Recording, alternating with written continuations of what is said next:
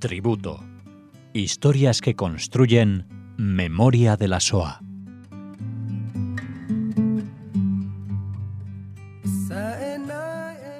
Hola oyentes de Radio Sefarad, bienvenidos a un nuevo tributo con Cecilia Levitt aquí en Radio Sefarad. ¿Qué tal Cecilia? Hola Alex, ¿qué tal? Bueno, encantado de recibirte de nuevo, eh, a los oyentes por supuesto también que nos escuchan para conocer eh, una nueva historia de estas que nos acerca Cecilia aquí a Radio Sefarad. En esta ocasión eh, hablamos no de una, sino de dos personas, de Genia y Nahum Manor. Así es, es la primera vez que voy a contar la historia de dos personas que en algún momento, por supuesto, estas dos vidas se van a unir. Así que ya estoy adelantando un poco eh, el desarrollo de esta historia. Pero contaros en principio que Nahum Manor, que su apellido era Monderer, nació en Cracovia, en Polonia, en 1923. El padre de Nahum se llamaba Salomón, venía de una educación religiosa tradicionalista, pero sale de ese entorno eh, religioso y estudia idiomas, estudia administración de empresas y trabaja como director administrativo. Y su madre, Sara, venía de una familia muy grande, de una aldea cercana a Cracovia. Ahora bien, Genia Manor, eh, de apellido de soltera Wolfiler, había nacido en 1926 en Cracovia. Genia vive en el barrio judío de Cracovia, allí también eh, vivían vecinos no judíos, las relaciones son muy buenas, su padre Kalman Leib y su madre Jaya y su hermano Romek, esta es la familia de Genia, tienen una tienda de comestibles y es una familia, podemos decir, con un buen pasar. Cuando Nahum tiene un año, sus padres emigran a Palestina y se van a establecer en el barrio de Borohov, que hoy es Givatayim. Eh, tiene un hermano, Nahum, que asiste al colegio, pero en 1928, cuando Nahum tiene cinco años, el padre decide regresar a Polonia por diferentes motivos y se va a establecer nuevamente en Cracovia. Y allí se agranda la familia porque nacen sus hermanos mellizos, Benjamin y Miriam.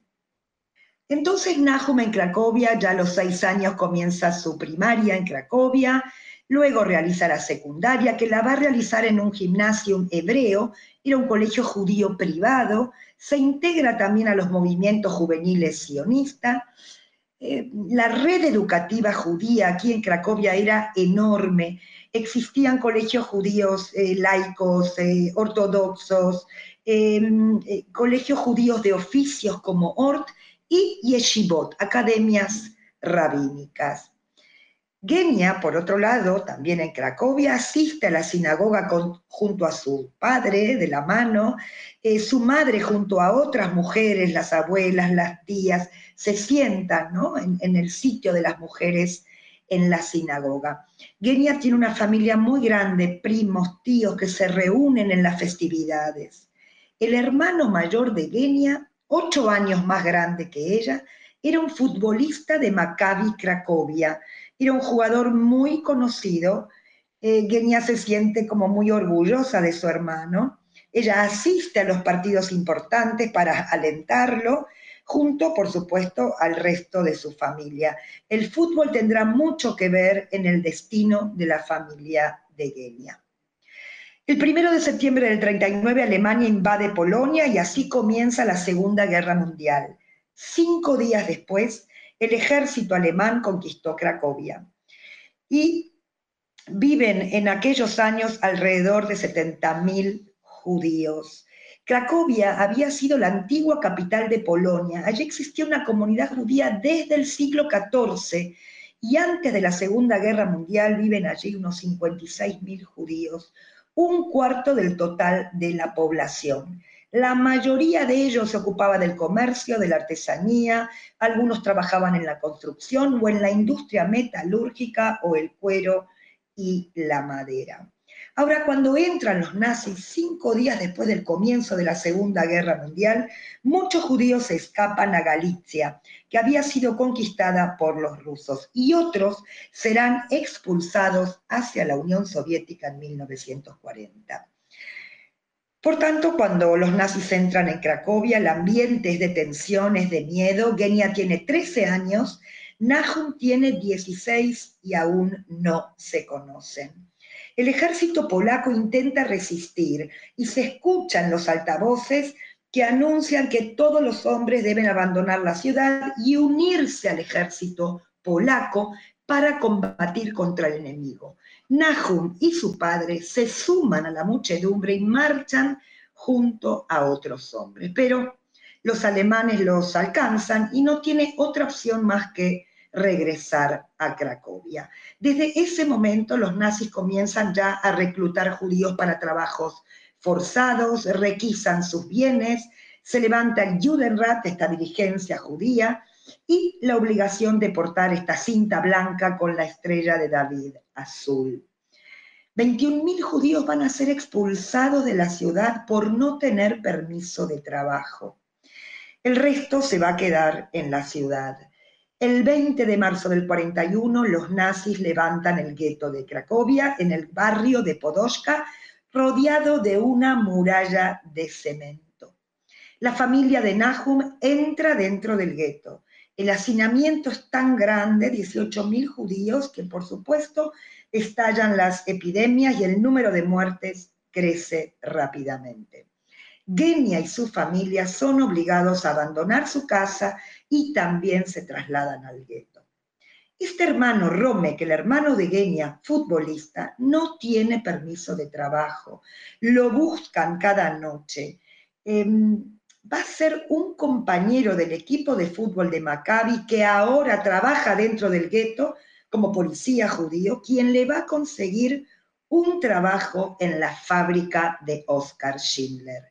Romek, el hermano de Genia, es el primero de la familia que comienza a trabajar en esta fábrica.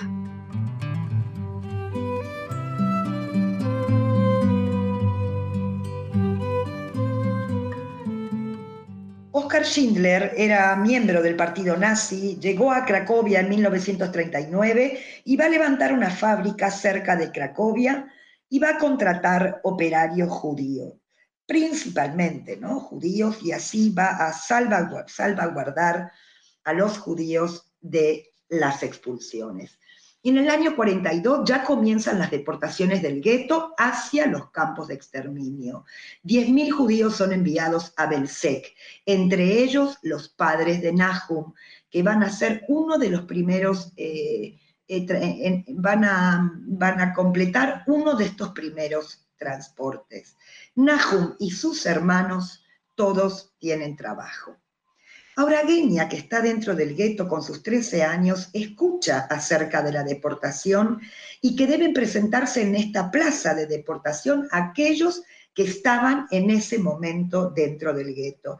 Genia y su madre no tienen este permiso, por tanto, deben preparar sus cosas y marchar, marchar hasta, esta, plaza. Em, tanto su padre como sus hermanos estaban fuera del gueto trabajando. Pero es la madre de Kenia que le dice que ella no se va a presentar en aquella plaza, que ella no va a dejar a su marido y tampoco va a dejar a su hijo Rome. Y le propone esconderse en la casa dentro de una cesta de ropa. El objetivo de los nazis es vaciar el gueto. Es así que hasta las 12 del mediodía todos los habitantes del gueto que están en ese momento deben presentarse. Insisto, la madre de Genia dice, yo no voy, allí nos van a matar, no voy a separarme de tu padre ni de Romek. Y es así como Genia entra dentro de esta cesta y la madre en el tejado de la casa. Genia reza y pide a Dios que los salve. Genia escucha disparos, gritos, allí va a permanecer hasta el atardecer, en aquella cesta. Y cuando ya se hizo silencio, su padre y su hermano Romek regresan a la casa y al verla en silencio gritan desesperados, ¿no? Hay alguien aquí que está con vida. finalmente Genia y su madre salen del escondite. En diciembre del 42, los alemanes transfieren judíos del gueto al campo de Plaszow, que se había levantado en el otoño del 42. Primero esto fue un campo de trabajo y más tarde un campo de concentración. Y ahora sí, con el aniquilamiento del gueto en marzo del 43, todos los judíos del gueto de Cracovia fueron transferidos a este campo. Los ancianos, los enfermos y los niños fueron enviados a la muerte a Auschwitz. Nahum, junto a sus hermanos, van a pasar al campo de Plaszow. Este campo es enorme. Nahum consigue trabajo aquí adentro en la mecánica de automóviles. Oscar Schindler decide crear una fábrica como una extensión de este campo de Plaszow, cerca de allí, eh, una fábrica de cacerolas. La va a crear para dar trabajo a 900 judíos y convence a los alemanes, eh, dadas sus buenas relaciones y a sus contactos. Y entonces Nahum, junto a otros 100 hombres, pasa a trabajar a la fábrica de Schindler. No saben quién es Oscar, Oscar Schindler, pero se dice que es un buen campo de trabajo. La primera vez que Oscar Schindler se presenta, todos ven a un hombre esbelto, elegante, con un traje, y en alemán Oscar Schindler se presenta y les dice en alemán, señoras y señores. Ellos no pueden creer este trato, ¿no? De, cómo los llama. Ellos estaban acostumbrados, eh, bueno, al desprecio.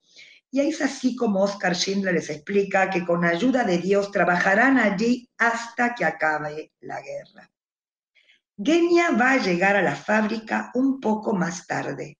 Será Romex, su hermano, que le pide por favor a Schindler que ayude a su familia, que saque de Plaszow a su padre y a Genia y a su madre. Y así fue que un día el padre de Genia y Genia van a llegar a la fábrica. Genia trabaja con el torno, puliendo metales, y el padre de Genia trabaja como diseñador de la cartelería, en una letra gótica bonita en alemán, eh, que él diseñaba así toda la cartelería de la fábrica. Su madre continúa en Plaszow, Amon Goeth es quien dirige entre el 43 y el 44 este campo y se caracterizó por su crueldad y por la cacería de judíos. Ahora hay que salvar a la madre de Genia.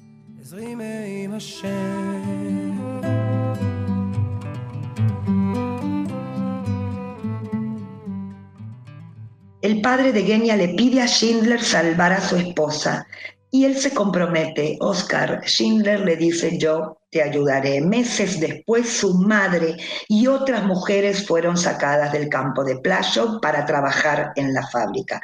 Familias enteras se encontraban en aquella fábrica. Schindler tiene 35 años y demuestra aquí un buen corazón, ¿no? Alguien realmente especial. Nahum tiene consigo algunos libros y dentro de la fábrica comienza a reunirse con amigos para leer, algo impensable en aquella situación, ¿no? Situación de peligro y situación de hambre. Y es aquí como estas dos historias ahora se cruzan. Genia sabe que un grupo de muchachos jóvenes se reúnen de noche, ella quiere saber y conocer lo que allí ocurre. Genia tiene 18 años vio a un muchacho, lo vio a Nahum, y así como lo mira, se sonríen y Genia se enamoró inmediatamente. Y ahora, ¿cómo conocerlo mejor? A través de la lectura, de hablar, de analizar un libro, de debatir acerca de un tema y así comienza este romance. El cumpleaños de Genia, que es el 18 de mayo del 43, Nahum le lleva una flor. ¿Dónde había flores en este campo? Era algo que hacía mucho tiempo no veían. Nahum la sacó de la papelera del despacho de Schindler. Después del trabajo caminan, observan las estrellas. Pero aquí un día el padre de Genia enferma es trasladado al campo de Plaszow, al hospital, y allí fue asesinado. A finales del 44 el ejército soviético se aproxima, muchos prisioneros de Playov fueron enviados al exterminio. Oskar Schindler convence a los alemanes en transferir su fábrica con sus operarios judíos. ¿A dónde? A los sudetes. Eh, confecciona ahora sí una lista en la que agrega nuevos prisioneros judíos para salvar. Pero a pesar de las promesas, 700 hombres fueron enviados al campo de Gross-Rosen y 300 mujeres de la lista de Schindler fueron enviadas a Auschwitz, entre ellos Genia y su madre. Y ahora sí, Oscar Schindler, con toda su fuerza, va a hacer todo lo posible para liberar a estos judíos. Eh, va a sobornar a dirigentes nazis. Em, uno de sus secretarios va a llegar a Auschwitz para liberar a estas mujeres de las cámaras de gas y lo logra. Allí, en esta nueva fábrica, en los Sudetes, el trato recibido por los judíos fue un trato humano. Estuvieron mejor alimentados, inclusive cuidados médicos y ahora el 8 de mayo del 45 ya se firma la rendición de Alemania y así acaba la Segunda Guerra Mundial en Europa. Aquel día, Oskar Schindler va a reunir a todos sus eh, operarios, a todos sus trabajadores en un salón de la fábrica y les va a comunicar que Alemania perdió la guerra. Sois libres, podéis regresar a vuestras casas con vuestras vidas como hombres libres. Y es así como comienza el regreso. El primer beso que Genia recibió de Nahum fue en mayo de 1945, el día de la liberación y el final de la guerra. Al final de esta guerra, Genia, su madre y su hermano Romek regresan a Cracovia. Su madre abrió nuevamente la tienda y su hermano regresó a su equipo de fútbol. Nahum regresa a Cracovia y no encuentra ninguno de sus familiares. Abandona Cracovia y se traslada al campo de refugiados de Austria y más tarde al de Alemania. Nahum va a llegar a Palestina en 1947 y se va a enrolar en las filas del Palmaj.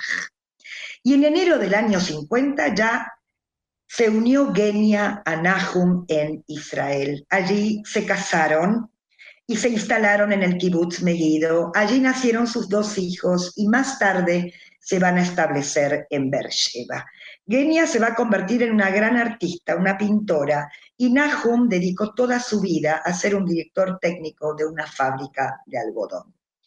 Oscar Schindler abandonó eh, la fábrica en los Sudetes, regresó a Alemania sin dinero, todo lo que tenía lo había invertido en aquella fábrica y para salvar a sus judíos. Vivió de donaciones y de ayudas de organizaciones judías y de sus salvadores.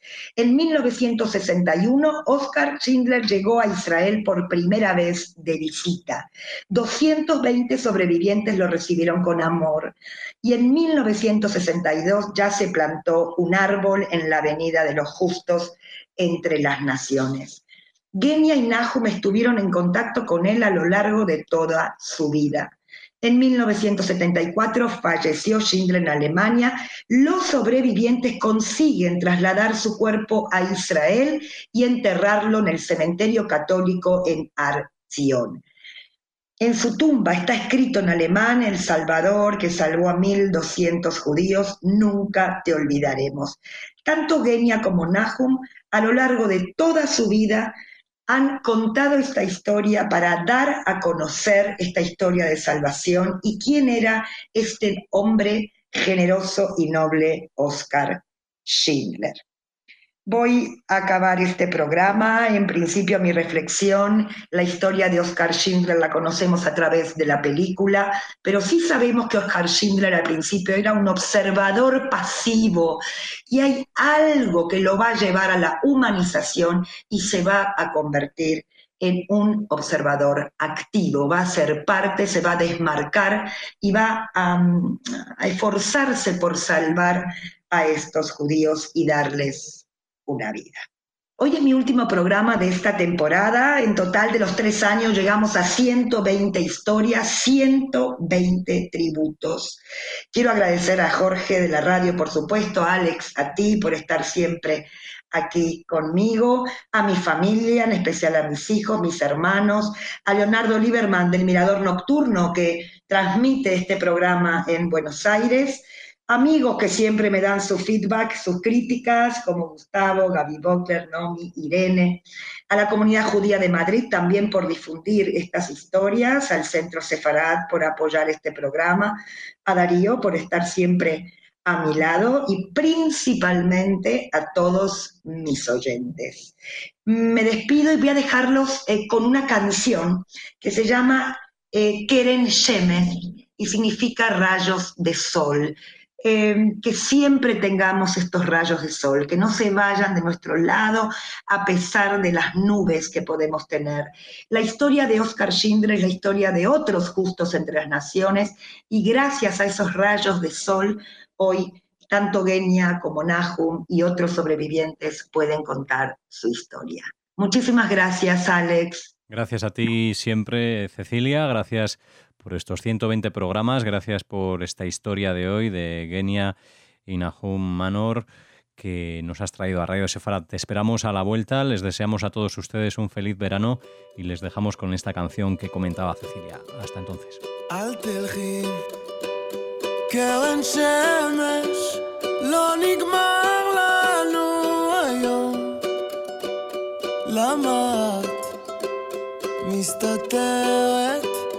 עננים בכל מקום, אל תבכי כמו הגשם, לא חבל על הדמעות, יד חמה מבקשת לחבק אותך שעות, אשים שירים שאת אוהבת,